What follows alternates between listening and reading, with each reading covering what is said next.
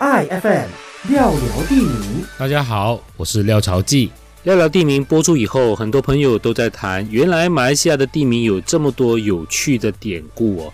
前不久呢，我又和雷子健碰上面了，然后这个时候呢，我们去了一个地方，叫做双溪龙苏埃龙，那是靠近我们嘉颖周边的一个大学城哦。居住在那里的朋友都知道，那个地方呢是叫做苏埃龙，但是翻译成这个地名的时候呢，不叫做龙河。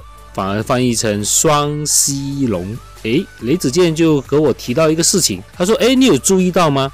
我们很多地名哦，如果是用苏爱来作为地名的话，华人一般上都会翻译成双溪。就例如在霹雳金宝就有一个这样的小镇——双溪古月。”苏埃昆叶啊，这个苏埃昆叶一听就知道，昆叶那就是所谓的黄江嘛。那根据当地的马来父老就说，原来当年这里是采矿的地方哦，导致那个河水受到污染，变成黄浊浊的一条河，因此马来人便称此地为黄江河。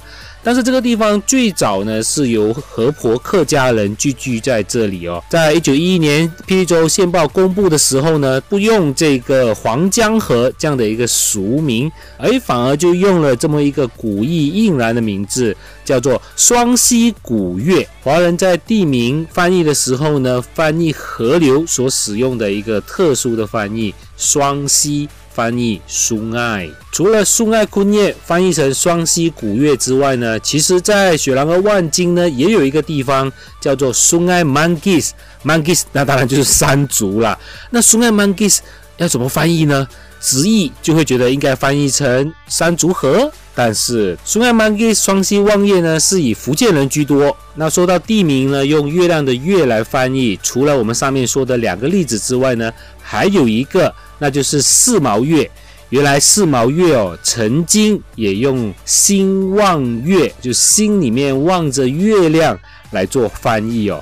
四毛月当然是以惠州客家人为主哦，心望月用客家话来念就是兴蒙月，就有点像什么月了，对吧？今天说了几个和月亮有关系的华语地名，一个就在霹雳州金宝的小镇，叫做松爱姑叶双溪古月。另一个在雪兰莪万金的孙爱 Monkeys 叫做双溪望月，还有一个呢是差一点就要用新望月来翻译的什么月四毛月。